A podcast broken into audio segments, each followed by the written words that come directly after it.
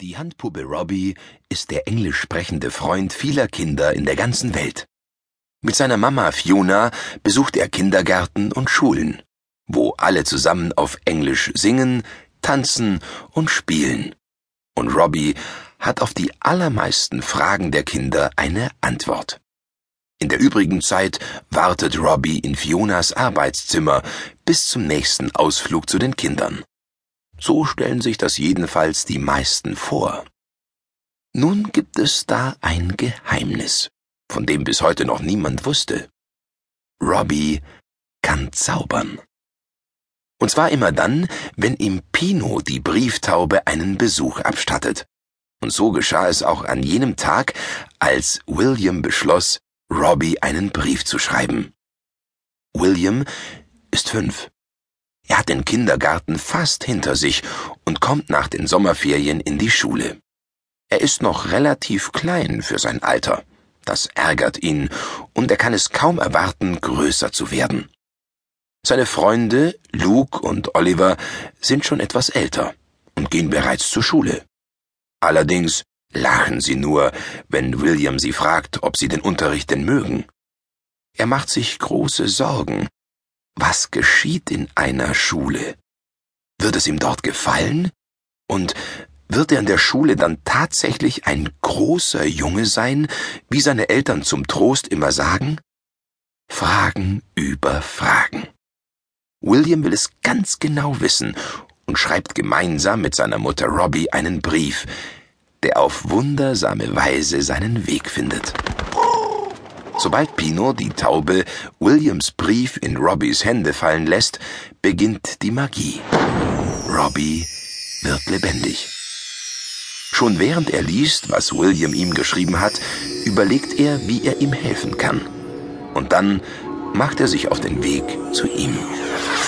Wusch.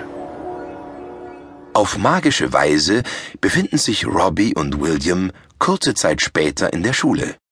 Neugierig beobachtet William das scheinbar seltsame Treiben. Ist Mrs. Wilson, die Lehrerin, streng? Haben die Kinder Spaß? Darf man in der Schule noch spielen? William brennt vor Neugier und hat so viele Fragen. Kennt Robbie die Antworten? Robbie was delighted to get such a lovely letter, and sure enough, as Pino dropped the letter into Robbie's hands, there was a big bang. And in a cloud of magic dust, Robbie started to come to life. First he stretched his arms, then he blinked his eyes. He opened his mouth really wide and tested his voice. La la la. Then he stamped his feet. Robbie felt so good. He was alive again and ready for an adventure. Robbie took William's letter and started to read it. Dear Robbie, my name is William. I am five years old. I go to kindergarten, but I'm going to start school in September.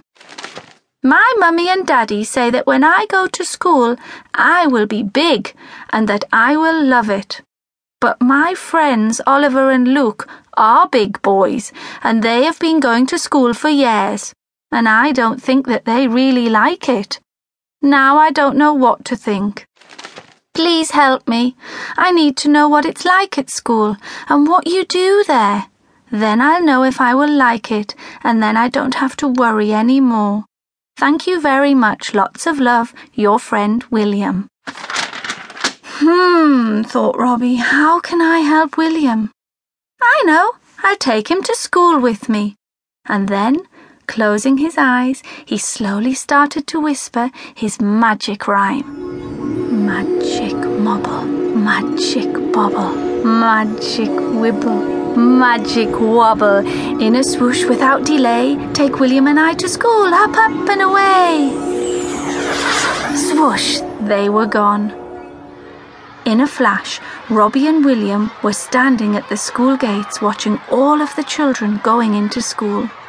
Hello, William, said Robbie, and William replied, Hello, Robbie. It's very kind of you to help me. Robbie loved helping children, and he said to William, I'm happy to help you, William. Come on, let's go. Robbie took William's hand and threw some magic dust over them both.